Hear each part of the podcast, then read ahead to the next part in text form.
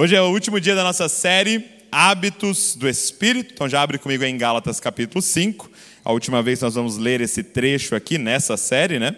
Gálatas capítulo de número 5. Você que está nos visitando, nós estamos é, estudando os, o fruto do Espírito, né? Os nove é, aspectos aí do fruto do Espírito, descrito em Gálatas capítulo de número 5. É, e nós colocamos o nome da nossa série Hábitos do Espírito. Se você perdeu há alguma semana, quero te encorajar a ir lá no canal do YouTube da família Desascope e dar uma olhada lá. É, nós vimos já é, amor, nós vimos alegria, paz, é, paciência, nós vimos. Deixa eu ler com vocês aqui, para não errar. Amor, alegria, paz, paciência, amabilidade, bondade, fidelidade, mansidão e hoje, domínio próprio. Meu Deus, coloca o cinto aí. Autocontrole, domínio próprio, vai ser muito bom. Então abre aí comigo, é, Gálatas 5, vamos ler a partir do 16? Gálatas 5, 16.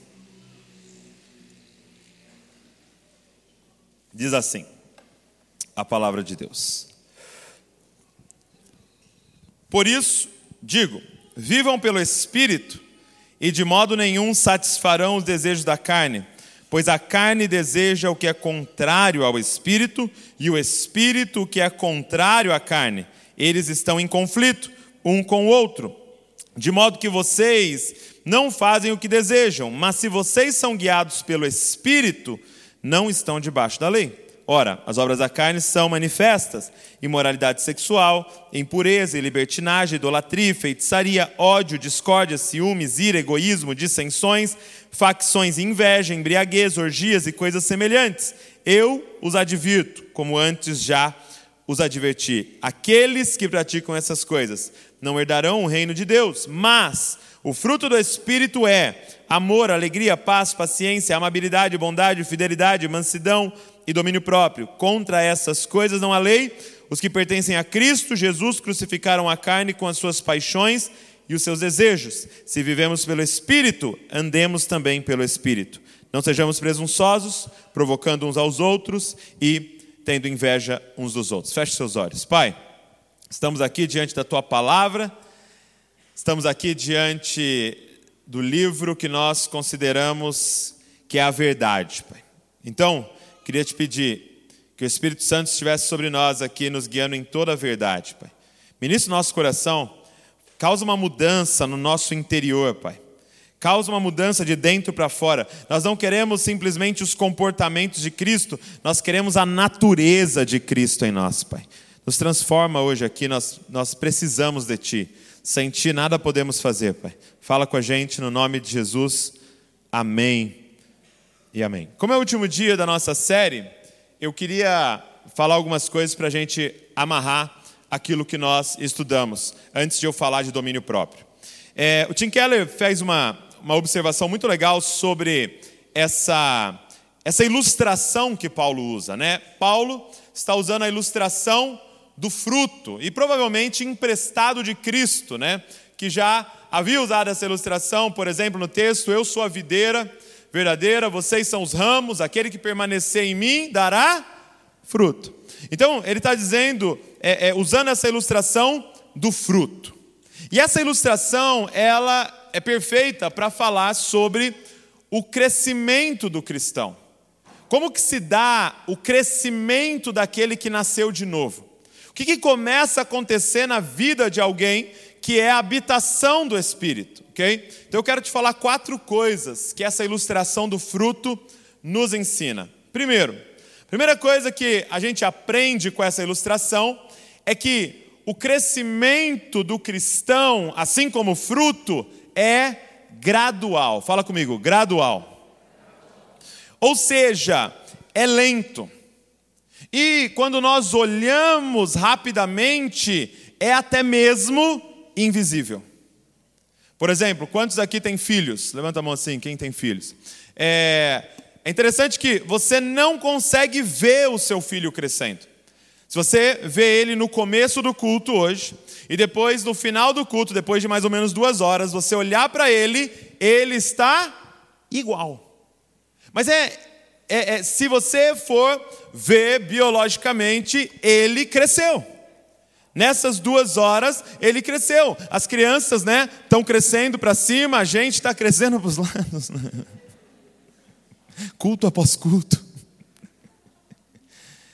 Mas não, a gente não consegue ver. Assim é o fruto, né? Quando você vai lá, se for no seu quintal, se você plantar lá uma semente e, e amanhã você for lá olhar, não aconteceu nada, mas está acontecendo. Então, a primeira coisa que eu queria te falar, para a gente amarrar essa série que nós tivemos aqui, olhando sobre cada aspecto do fruto, é que é gradual, portanto, tenha paciência. Não saia daqui dizendo, ah, está tudo errado na minha vida, eu não sou manso, ontem eu briguei e tal, né? E eu fiquei bravo e eu não tive paciência. Não... não... calma, calma. É, é, o Espírito está agindo em você, de glória em glória, dia a dia, Ele está formando você. E quando a gente olha, por exemplo, você olha para você no começo do culto, olha para você no final do culto, parece que nada aconteceu, mas calma, Ele está moldando você. Aqui aquele que começou a obra é fiel para terminar essa obra. Então nós temos que crer nisso, nessa ação do Espírito em nós. Então não fique ansioso, porque é gradual, ok? É gradual. Primeiro, gradual. Segundo, segunda coisa que a gente aprende com essa ilustração, que o fruto, o crescimento do cristão é inevitável. Ele é gradual, lento, quase invisível, mas é inevitável. Se o Espírito Santo habita uma pessoa, essa lista vai acontecer na vida da pessoa. Amém? Por quê? Porque é inevitável. Vai vir para fora, vai aparecer. Esse é o poder do Espírito Santo dentro de nós, cara. É, eu não sei se vocês já viram, quando alguém constrói uma casa assim, Principalmente acontece isso muito em sítio, assim. Alguém constrói uma casa e às vezes não sabe ou não se atentou que tem uma árvore perto e as raízes estão debaixo da, da casa. E de repente você vê que o concreto começa a rachar, porque a raiz começa a quebrar aquele concreto. E é uma coisa incrível, porque você pensa, uma planta. E de repente tem um concreto pesadíssimo em cima que eu e você nem conseguiríamos levantar esse concreto, precisaria de uma máquina ali para quebrar, mas a planta, ela começa a crescer e ela começa a penetrar aquilo ali, ela começa a forçar dia após dia, pode demorar um ano, pode demorar dois anos, pode demorar dez anos, mas ela vai rachar aquele concreto. Não importa quão de pedra é o seu coração, meu irmão, se o Espírito Santo entrar, cara. Cara, dia após dia, ele está ali, ó, te incomodando, te incomodando. Aí você peca e ele está ali, ó, forçando, te incomodando e crescendo em você, crescendo em você. Deixa eu te falar uma coisa, é inevitável, vai vir para fora. Portanto, se não, se nada vier para fora, aí sim a gente tem que questionar se nós nascemos de novo. Se há Espírito Santo em nós. Em Lucas capítulo 8, Jesus conta uma parábola que é do semeador, né? O semeador saiu para semear. Então ele está falando exatamente sobre isso. Ele lança a semente que é o Evangelho, ok? E aí o Evangelho cai no coração de várias pessoas. Ele dá quatro tipos de, de pessoas que ouvem o Evangelho, né? A terra dura, é, a terra com, com é, pedras, a terra no meio dos espinhos e a boa terra. E aí, depois de falar sobre é, é, a semente, né, a plantação, tem um versículo muito interessante, que é Lucas 8 e 17, que diz assim: olha, não há nada oculto que não venha a ser manifesto, nem escondido que não venha a ser conhecido e revelado. Ah, gente, como nós usamos errado esse versículo aqui. Gente, em cada acampamento, em cada congresso de jovens, algum pastor vinha me aterrorizar com esse versículo. Ele apontava o dedo para os jovens e falava: Juventude, mocidade aqui, não há nada oculto que não venha a ser revelado. Ele fazia olho de profeta, né? todo mundo abaixava a cabeça, que não olha para mim, não olha para ele, não olha para ele, senão ele vai ver o oculto. Tinha uns, tinha uns que falavam assim: é, quando você chegar no céu, vai ter um telão e vai passar tudo o que você fez no oculto. Eu falava, misericórdia, meu, vai ser filme de terror. Não vai ficar nenhum anjo nessa hora. Mas essa não é a interpretação do texto. Eu não sei se vai ter telão no céu, espero que não. Mas, mas, mas não é essa a interpretação desse texto. Não há nada oculto que não venha a ser manifesto, nem escondido que não venha a ser conhecido e revelado. Ele está falando sobre um semeador que jogou uma semente, a semente ficou no oculto. Jesus estava dizendo: se a semente caiu nessa terra, não há nada oculto que não vai vir para fora, começar a crescer e vai dar frutos, cara. Se o Evangelho entrou na vida de alguém, se o Espírito Santo começou a habitar alguém, não há nada oculto que não venha a ser revelado, mais cedo ou mais tarde. Se prepara, porque os fruto, o fruto do Espírito vai aparecer na sua vida. É inevitável. Terceiro. Então, primeiro, gradual. Segundo, é inevitável. Terceiro, é interno. Tá? Diga comigo, interno. Por que, que eu digo isso? Porque há uma diferença entre um crescimento orgânico, onde há vida, por exemplo, uma árvore, e um crescimento mecânico, ok? Se eu pegar uma pedra, se eu pegar uns blocos e começar a jogar, jogar várias pedras, várias pedras, eu posso falar: olha que interessante, está crescendo. Mas isso é um crescimento mecânico. Isso é um crescimento fruto do meu esforço. Esse prédio aqui, é, cresceu, sim ou não? Esse prédio aqui se formou, mas ele é orgânico? Não. Isso aqui é fruto do esforço de alguém. Não é isso que a Bíblia está falando. E por que eu, eu, eu quero é, parar nesse ponto com vocês? Porque a gente pode ouvir o fruto do Espírito, os nove aspectos, e sair daqui tentando produzir no braço. A gente pode sair daqui tentando forçar a mansidão. A gente pode sair daqui tentando forçar paciência, forçar amor, forçar bondade, forçar domínio próprio. De uma forma mecânica, de uma forma que eu chamaria de um adestramento.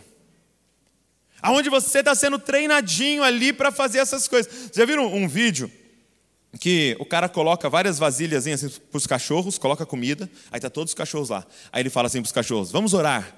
Aí todos os cachorrinhos colocam a mão assim. Já viu? E aí ele faz uma oração quando ele fala Amém. Todos os cachorros atacam e começam a comer. Deixa eu te perguntar: esses cachorros se converteram? Não.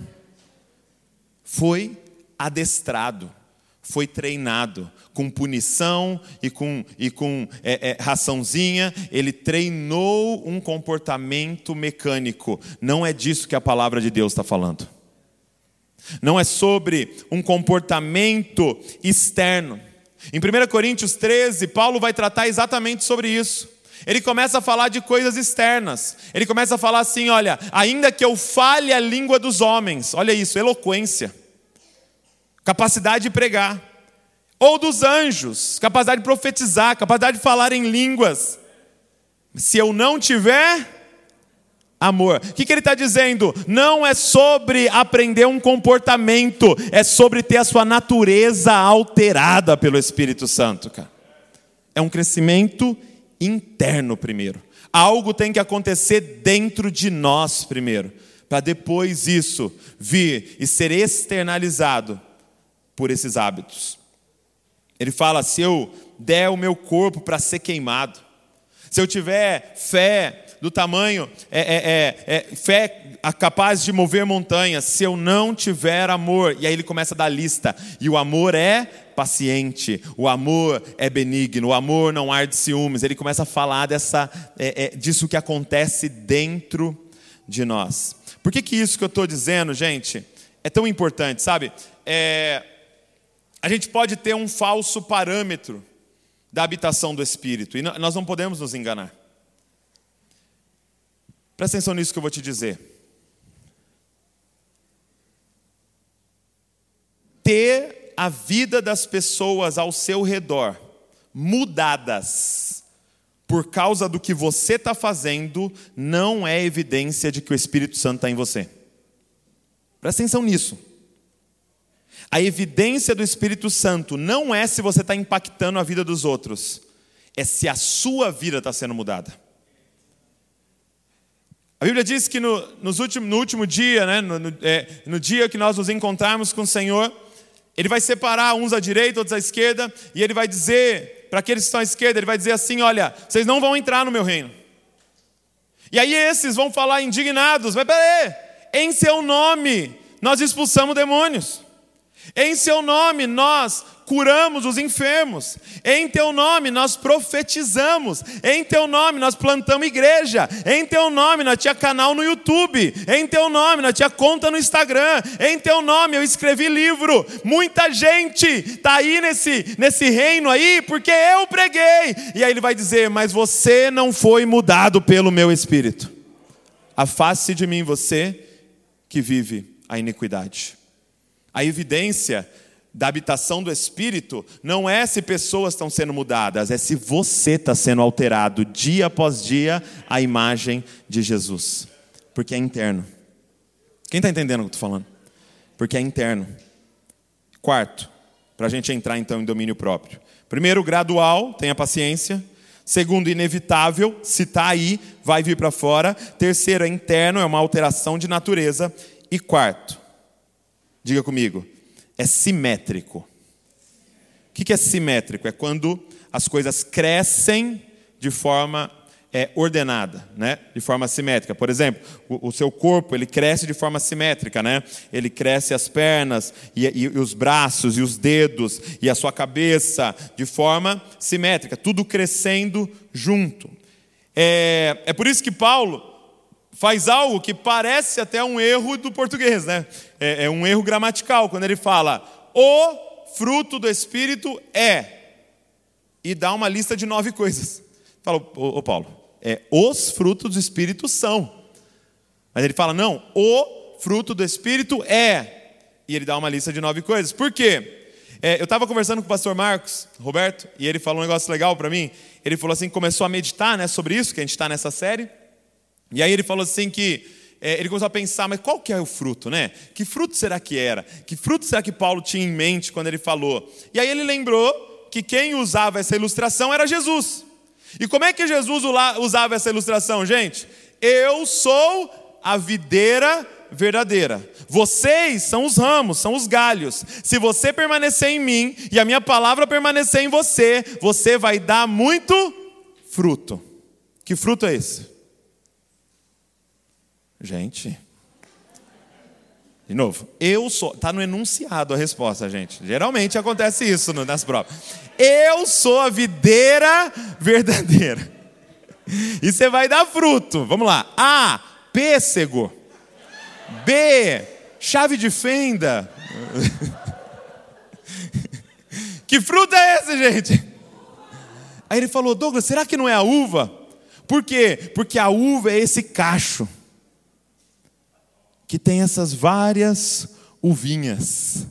E ela cresce de forma simétrica. Você não tem um, uma uva gigante no cacho e uma que não se desenvolveu. Todas elas vão crescendo juntos. É de forma simétrica. E por que, que isso é tão importante? Presta atenção nisso.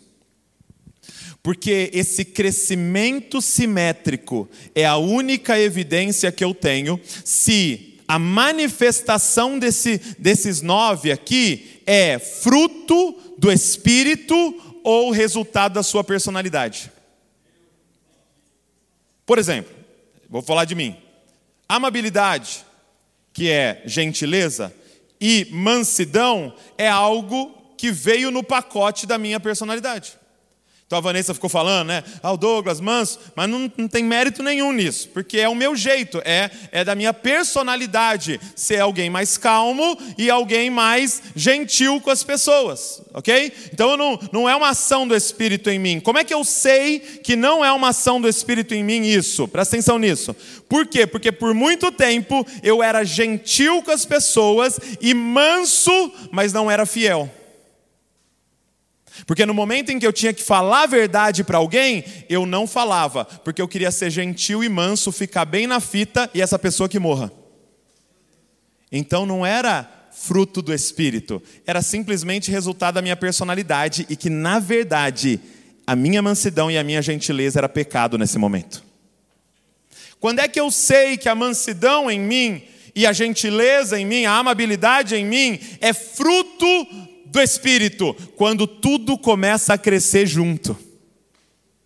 Quando eu começo a crescer em gentileza, em amabilidade, em mansidão, mas eu começo a crescer em fidelidade, eu começo a crescer na minha integridade. Porque, por exemplo, a Bíblia diz que Jesus era cheio de graça e verdade. Você entende a simetria?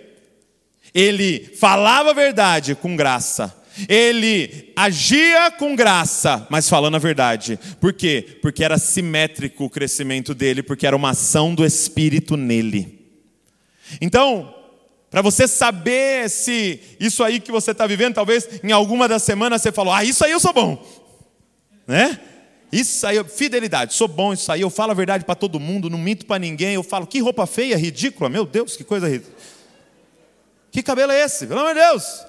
Eu sou, eu sou muito sabe, eu sou verdadeiro. É, mas sua verdade é pecado na maioria das vezes.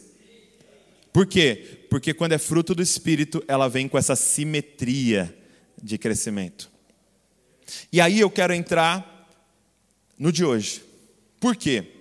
Porque domínio próprio é um dos principais falsos frutos do Espírito. Autocontrole, outra palavrinha muito usada hoje, disciplina. Ah, não, eu sou uma pessoa disciplinada, ou eu estou buscando ser disciplinado, eu tenho autocontrole, eu tenho domínio próprio. É, é o, o, o, domínio próprio, o autocontrole, talvez seja o aspecto do fruto mais pregado na nossa geração, aí fora. O mais pregado. Você abre o Instagram, tem alguém pregando para você domínio próprio. E a pregação é mais ou menos assim: galera, vamos acordar às 5 horas da manhã, e aí nós vamos tomar um banho gelado. E aí nós vamos comer salada, já 5 horas da manhã já, e um café com óleo de coco que é para ativar o seu cérebro, entendeu? E aí depois você já vai fazer academia, já sai da academia correndo na rua, pega uma bicicleta, já pedala 40 quilômetros, e aí você já volta lendo um livro em cima da bicicleta, entendeu? E aí depois começa a trabalhar, trabalha 12 horas porque a sua empresa vai bombar, porque você nasceu para ser um campeão. Faz um barulho de leão agora aí. Esse cara faz.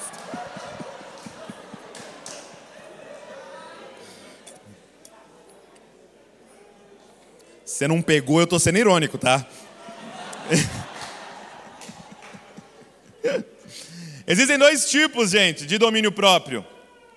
O domínio próprio gerado pelo esforço humano, que é isso que eu acabei de descrever, e o domínio próprio gerado pelo Espírito. Douglas, como é que eu sei quando esse domínio próprio é gerado pelo Espírito? Exatamente no último ponto que eu te falei, quando há simetria. Quando é que eu sei que o domínio próprio é, é, é, fruto do Espírito? É quando você está crescendo em domínio próprio, em disciplina, mas você está crescendo em amor, você está crescendo em alegria, você está crescendo em paz, em bondade, em benignidade, em paciência, em mansidão. Você está crescendo em todos eles. Porque, gente, quantas vezes nós admiramos um atleta, por exemplo? Você admira um atleta pela sua disciplina, né? Você segue ele lá no Instagram, você vê ele de domingo, cara, na academia. Você vê ele no dia 24 de dezembro, lá malhando. Você fala, meu Deus, esse cara é muito disciplinado, ele tem domínio próprio. Mas quantas vezes a gente conhece um atleta que é usuário de drogas? Você fala, mas Quantas vezes a gente vê um empresário super disciplinado com a sua agenda, com as suas reuniões e tudo sob controle, e ele abre mão de certas coisas, certos prazeres para fazer tudo acontecer, e é super bem sucedido, e esfrega na nossa cara a sua conta bancária. E ele chega em casa e agride a esposa. Você fala, porque isso não é fruto do espírito, isso é simplesmente resultado da personalidade dele, ou de uma vaidade dele, ou de uma vontade muito grande de se destacar na sociedade, de ser melhor do que os outros, mas o domínio próprio que, ele, que, que Paulo está dizendo aqui, que o Espírito Santo está falando aqui, é um gerado por ele. É quando ele começa a gerar isso em nós, em simetria com o fruto e todos os outros aspectos do fruto. Agora, por que é tão importante o domínio próprio, gente? É, Provérbios 25, 28 diz assim: Como cidade derrubada que não tem muralhas, assim é aquele que não tem domínio próprio. De novo, olha o que o sábio diz: Como cidade derrubada que não tem muralha, assim é aquele que não tem autocontrole. Eu quero que você guarde essa frase, porque é, o que, que era a muralha de uma cidade? A muralha de uma cidade era a proteção dela para ela não ser invadida. Ok? Então, é, é, é os povos viviam em guerra, é, as, as, civilizações queriam invadir a outra cidade para tomar conta. Então, o que era feito ao redor de toda a cidade? Uma muralha. Uma muralha de proteção para que o inimigo não invadisse e a cidade não fosse destruída. Ele está dizendo: o homem que não tem domínio próprio, a mulher que não tem domínio próprio, é como uma cidade sem muro, vulnerável, a qualquer momento será invadida e destruída. Então, essa é a frase que eu quero te dizer. Onde há um descontrole, há uma brecha para Satanás. Guarda isso. Na área onde há um descontrole, há uma brecha para Satanás. Quando a Bíblia fala de brecha, é exatamente uma fenda no muro aonde o inimigo pode entrar. Talvez está falando, não, Douglas, meu muro não está completamente derrubado, mas tem uma brecha de uma área de descontrole. Então a grande pergunta dessa noite é essa: há um descontrole na sua vida? Há um descontrole em alguma área da sua vida? Existe, existe alguma parte da sua vida aonde você perde o controle, aonde você toma uma decisão, eu vou fazer tal coisa ou eu não vou mais fazer tal coisa e de repente quando você percebe, você já fez.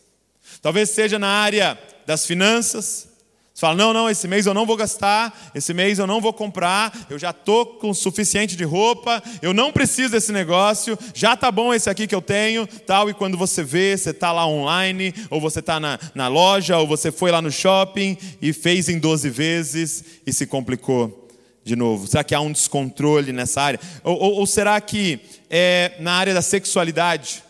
Você entendeu que aquilo é pecado, você entendeu que aquilo é errado, mas você tomou a decisão que não ia mais fazer, mas quando você percebe, você está novamente se lambuzando nesse pecado e você diz: Eu não consigo me controlar. Será que é na área da alimentação, da comida, que há um descontrole? Onde você diz, eu não vou mais, é, é, eu, já, eu sei o quanto é suficiente, eu até sei quando eu já estou cheio, mas aí eu continuo, eu vou além, eu peço é, é, a sobremesa, eu tomo mais um pouco da, do, da coca, e aí eu, quando eu vejo, eu me descontrolo a ponto de é, eu quase passar mal. Eu lembro um dia que eu fui, é, meu pai falou assim: vamos lá no restaurante japonês? Aí eu falei, vamos, tal, né? Aí eu, a Val não gosta de, de, de japonês, né? É de, de, comida japonesa, né? Os caras cortam esse pedaço. né? Corte de podcast, Valéria Gonçalves. Então é o seguinte, a Val não gosta de comida japonesa, né? E aí eu fui sozinho lá, né? e eu lembro que eu fui no carro assim, coloquei um louvor, fui orando, né? Louvando ao Senhor, tal. Aí cheguei lá né, no, no, no, no restaurante, com meu pai, rodízio, comi. Quando eu voltei, não consegui orar no caminho de volta. De verdade, cara. Eu voltei e eu falei, cara, pequei. Eu pequei. Eu pequei contra o Senhor. E me bateu um constrangimento no carro de tipo assim, eu estava meio que passando mal. Por quê? Porque é uma mentalidade tipo, tô pagando, cara. pagando rodízio nesse lugar.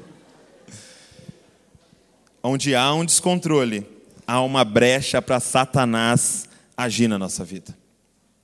Agora, quando a gente olha para esse, é, é, para esse último aspecto do fruto do Espírito, o nome dele nos deixa confusos, porque em todo momento, todas, todos os domingos nós estamos falando, é uma ação do Espírito em você, é uma ação do Espírito em você, é o Espírito agindo em você, é o Espírito agindo em você, só que aí chega nesse é domínio próprio, ou autocontrole.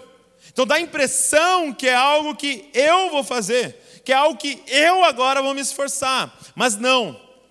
Como é que Paulo vai nos explicar isso. E é exatamente o verso 17. Gálatas 5, 17. Eu vou ler para você, se você não quiser, se não tiver aberto aí. Presta atenção. Olha o que ele vai dizer. Porque a carne luta contra o espírito. E o espírito luta contra a carne, porque são opostos entre si, para que você, para que vocês não façam o que querem. O que, que ele está dizendo? Ei, tem uma guerra dentro de você pelo controle da sua vida. O que, que é essa guerra, Douglas? Você tem o pecado querendo controlar a sua vida, o que ele vai usar aqui é a carne, e você tem o espírito querendo controlar a sua vida, e eles estão em guerra nesse momento dentro de você. Então, quando você não havia nascido de novo, quando você não, não tinha habitação do Espírito na sua vida, você tinha só o pecado. Você tinha somente a carne, e é o que a Bíblia vai usar o, o, a nomenclatura: você era escravo do pecado um escravo. Você não tinha a opção de não pecar. Você não tinha a opção de não viver essa vida, porque não havia uma outra opção dentro de você a não ser o pecado. Você aprovava o pecado. Você se lambuzava e achava maravilhoso, mas de repente o Senhor te atraiu e você nasceu de novo. O Espírito Santo entrou em você e agora tem essa guerra dentro de você. O que é domínio próprio, gente? O que é esse autocontrole? É porque agora tem um controle na sua mão.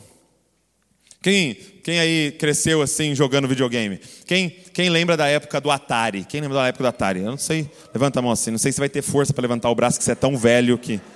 Né? Do Atari, lembra? Pong. né? Eu lembro de um de carrinho, assim, de corrida, né? Com um gráfico top, assim, né? E aí foi evoluindo, né? Aí depois eu lembro assim do Master System. Quem foi do Master System aí? Sonic e tal. Super Nintendo. Super Nintendo, Mario Bros, Mario World, né? Muito bom. Quem foi aí do Nintendo 64? Nintendo 64. Olha aí, a Val foi do Nintendo 64. Quem aí teve o primeiro PlayStation, lembra? Que é aquele raiz mesmo, quadradinho, assim, ó, parecia um, uma caixinha. E, gente, nós já estamos no PlayStation 5. Nós já estamos no Xbox, não sei o quê. Só que é interessante que o gráfico já evoluiu muito. Hoje, eu, eu gosto muito de jogar o FIFA, né, o, o, futebol. E é muito legal porque, às vezes eu estou jogando, meu pai chega e ele não sabe se é videogame ou se está passando o jogo. Ele fica legal, Barcelona jogando. Eu não sei se é o gráfico ou miopia, né? Também a gente tem. Ele não sabe, porque é tão perfeito o gráfico. Então, a evolução foi absurda. Agora, deixa eu te falar uma coisa: do Atari ao PlayStation 5 tem uma coisa que não mudou: controle. Do Atari ao PlayStation 5, uma coisa que não tem como tirar do videogame é um controle. Porque qual é a proposta? É você pegar aquele controle e controlar aquele personagem. O que eu quero dizer para você que domínio próprio não é você controlar a sua vida. Domínio próprio é você escolher para quem você vai dar o controle da sua vida. Presta atenção nisso. Presta atenção nisso. Só tem duas opções se você nasceu de novo: é entregar para a carne ou entregar para o espírito. Só tem as duas opções. E deixa eu te falar que é diário isso. É uma guerra diária. Você acordou, você vai decidir: carne, joga aí para nós e nos mata mais um pouco hoje. Ou espírito, me controla. Domínio próprio. Paulo escreve a carta aos, à igreja da Galácia, a carta aos Gálatas, para falar sobre liberdade. Douglas, que liberdade é essa? O controle está na sua mão. Você não é mais escravo do pecado, mas você vai ter que escolher diariamente. É por isso que Pedro fala: esforçai-vos para colocar o controle na mão do Espírito. Quem está controlando a sua vida? Quem está controlando a sua vida, cara? Sabe que quando Paulo vai falar na próxima carta aos Efésios, ele vai falar sobre o Espírito Santo. Só que aí o, o texto anterior, né, para você entender o contexto, parece que não tem nada a ver. Paulo fala assim, ó, não vos embriagueis no vinho em que há contenda. Paulo está falando de álcool. Paulo está falando sobre ficar embriagado. Não vos embriagueis no vinho que há contenda. Aí no seguinte, mas enchei-vos do Espírito. Você fala, Paulo, o que, que pinga tem a ver com o Espírito Santo? O que, que ficar bêbado tem a ver com o Espírito Santo? E aí, a explicação é a seguinte: porque quando você se embriaga com álcool, já não é mais você controlando, é o álcool controlando você. Não é mais você falando, mas é o álcool falando através de você. Quando você está cheio de álcool, você perde o controle. Ele falou: chega disso, vocês, aos Efésios, agora encham-se do Espírito Santo. Se você tem que perder o controle, perde o controle para o Espírito Santo se você tem que perder o controle, e aí já não sou mais eu quem vivo, é Ele vivendo através de mim. Já não sou mais eu falando, é Ele falando através de mim. Aí você anda como Jesus, eu não faço o que eu quero. Tem o Pai lá assim, ó. Dizendo, ora por aquela pessoa. Aí ele dava um, um comando, Jesus soltava um Hadouken, e a pessoa era curada na hora. Já não sou mais eu quem vivo. A ponto de ele falar assim: olha, quem me vê, vê quem? Vê quem está controlando. Quem me vê, vê o Pai. Cara, a proposta hoje aqui é: sai do controle e entrega o controle ao Espírito. Entrega o controle para Cristo. Posso fazer uma contextualização de gamer agora aqui? Está preparado? De nerd agora. Eu lembro que um dia eu estava no Mario, né, jogando Mario, e eu não passava uma fase de jeito nenhum. Nem de jeito nenhum eu não conseguia. Sabe aquele, aquela fase que não passava de jeito nenhum? Aí chegou um tio meu em casa que tinha zerado o jogo. Um tio viciado. Ele tinha zerado, ele sabia todo, sabia onde pegava as vidas extras lá em todo lugar. E eu não passava. E qual foi o jeito de passar? Entregando o controle para aquele que já zerou o jogo. Ó, tem uns crentes que já entendeu o que eu estou falando. Jesus, ele vai falar assim: olha, no mundo vai ter chefão difícil, mas tenha um bom ânimo, porque eu zerei esse jogo. Então, se você quer ser mais que vencedor, Cara, entrega na mão daquele que sabe o que está fazendo. Acorda todo dia e fala: Senhor, seja feita a tua vontade, não a minha. Seja feita a tua vontade, cara. Entrega na mão dele. Posso fazer um desafio? Dorme com um controle na mão, assim, ó. Pode ser o da televisão, se você não tiver videogame, não tem problema. Tem da televisão aqui, ó. Dorme assim, ó. Aí você vai acordar. Primeira coisa que você vai pensar, cara. Para quem eu vou entregar isso aqui? Você entende que quando você acorda, e gente, é mais simples do que você imagina e talvez é por isso que é tão difícil. É muito simples. Você vai acordar e de repente está o seu celular do seu lado. E aí você já liga, e você já entra lá no, nas suas redes sociais, e você segue esse monte de gente que faz com que a sua carne comece a controlar.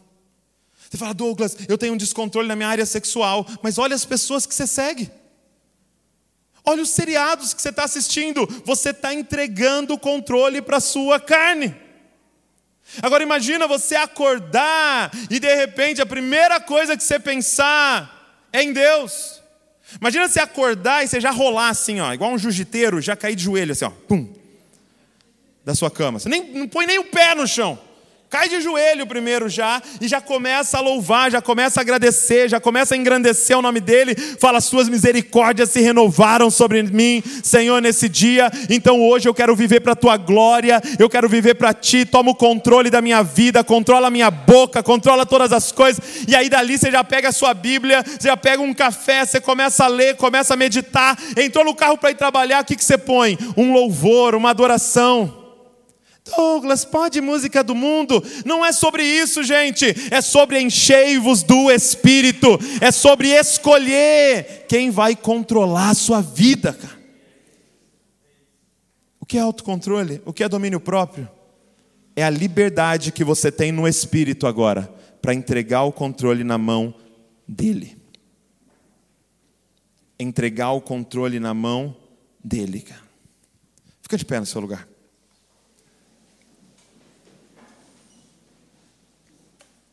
Sabe, eu sinto que tem algumas pessoas aqui que precisam sair de alguns grupos de WhatsApp, cara. Você precisa chegar em casa e fazer uma limpa. Você precisa entrar no seu Instagram lá e, sair dando unfollow, cara. Ai, mas é minha amiga, não sei da onde. Ela faz com que a sua carne domine.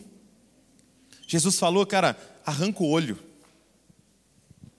corta a mão, corta o pé, mas viva no espírito, cara. Mas viva no Espírito, entrega o controle ao Espírito. Jesus disse assim: olha, que a imoralidade, presta atenção nisso, que a imoralidade não seja nem mencionada entre vocês. Ah, mas eu gosto de ver umas piadinhas, né? Você está alimentando a sua carne. Você está alimentando a sua carne, e é por isso que dia após dia você não vence porque você está escolhendo dar o controle ao pecado. Escolha todos os dias o Senhor, cara. É oração, é meditação na palavra, é estudo da palavra, são os livros que você vai ler, são os louvores que você vai ouvir, é o jejum, são as pregações, é o culto que você frequenta, é as pessoas que você tem comunhão. É simples assim, cara. Enchei-vos do Espírito. Enchei-vos do Espírito falando em salmos, cânticos espirituais, falando a palavra uns para os outros. É todos os dias, cara, eu e você tomarmos a decisão de quem é que vai ter o controle. Sai do trono, cara. Sai do controle da sua vida. Talvez a coisa que nós mais enfatizamos aqui nessa série foi isso. Abre mão do controle da sua vida. Sabe por quê? Quando eu tiro o controle da minha mão, eu começo a ser manso, porque já não sou mais eu controlando, é o outro. Quando eu tiro o controle da minha mão, eu começo a ser alegre, por quê? Porque agora eu estou satisfeito naquele que controla a minha vida.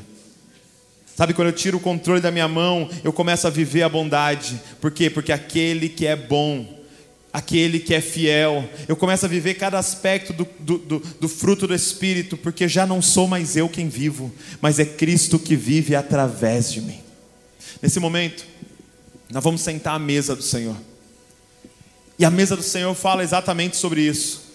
Quando você pega aquele pão que você vai receber daqui a pouco, esse pão representa o corpo de Cristo, que agora faz parte de você, que agora habita em você, e nessa noite está fazendo um convite: deixa eu governar. Feche seus olhos comigo. Feche seus olhos, baixe sua cabeça, você que está aqui. Eu queria fazer uma pergunta hoje aqui. Existe alguém entre nós que, enquanto eu ministrava, identificou uma área de descontrole? Uma área de descontrole na sua vida e hoje você quer tomar a decisão de entregar o controle nas mãos do Senhor, levanta sua mão como sinal. Se você identificou, eu tenho um descontrole e eu quero entregar o controle para o Senhor, levanta sua mão como sinal. Amém. Amém. Glória a Deus. Obrigado pela sua humildade, sua vulnerabilidade nessa noite. Obrigado, Senhor, por essas vidas. Pai, eu oro pelos meus irmãos e as minhas irmãs aqui nesse lugar, Pai. Eu oro pela minha vida, Senhor. Senhor Jesus, nós estamos cansados, Pai, de tentar fazer as coisas do esforço do nosso braço. Nós estamos cansados, Senhor Jesus, de sermos massacrados pelo pecado, Senhor. E nós queremos nessa noite simplesmente nos render. Perdemos, Jesus. Tu és maior, Tu és melhor. Sem Ti nada podemos fazer, Senhor. Sem Ti nós estamos mortos, Pai. Sem Ti nós somos escravos, Pai. Senhor, nós nos rendemos. Eis aqui, Senhor, um grupo de rendidos diante do Senhor, dizendo: Vem e vive a Tua vida em nós, Pai. Pai, nós queremos declarar: não é mais a gente que vive, é Cristo que vive através de nós, Senhor. Espírito Santo, vem e toma o controle da nossa vida, toma o controle da nossa existência, Senhor. Toma as decisões dia após dia, Senhor. Vem, nós nos rendemos. Levanta suas duas mãos assim, ó. Sabe como se alguém armado chegasse diante de você e você sabe o poder dessa arma na mão dessa pessoa e diga: Eu me rendo. Eu me rendo, Senhor. Vem. Senhor, vem e começa a agir nas áreas de descontrole, Pai. Senhor, vem e começa a tocar a sexualidade dos meus irmãos, das minhas irmãs e da minha vida. Vem, Senhor, e começa a tocar nas nossas emoções. Se há um descontrole nas emoções, vem e começa a tocar nas nossas emoções, Pai. Se há um descontrole nos pensamentos, vem e começa a trocar. Nós queremos a mente de Cristo em nós, Pai. Vem e toma o controle das nossas mãos. Se há um descontrole na área da comida, Pai, vem e mostra que Tu és o pão da vida, Tu és suficiente para nós, Senhor. Se há um descontrole nas drogas, nós clamamos por libertação aqui hoje, Pai. Vem, Espírito Santo. Nós queremos todos os dias te entregar o controle, Senhor. Todos os dias, Pai. Nós nos rendemos, Senhor.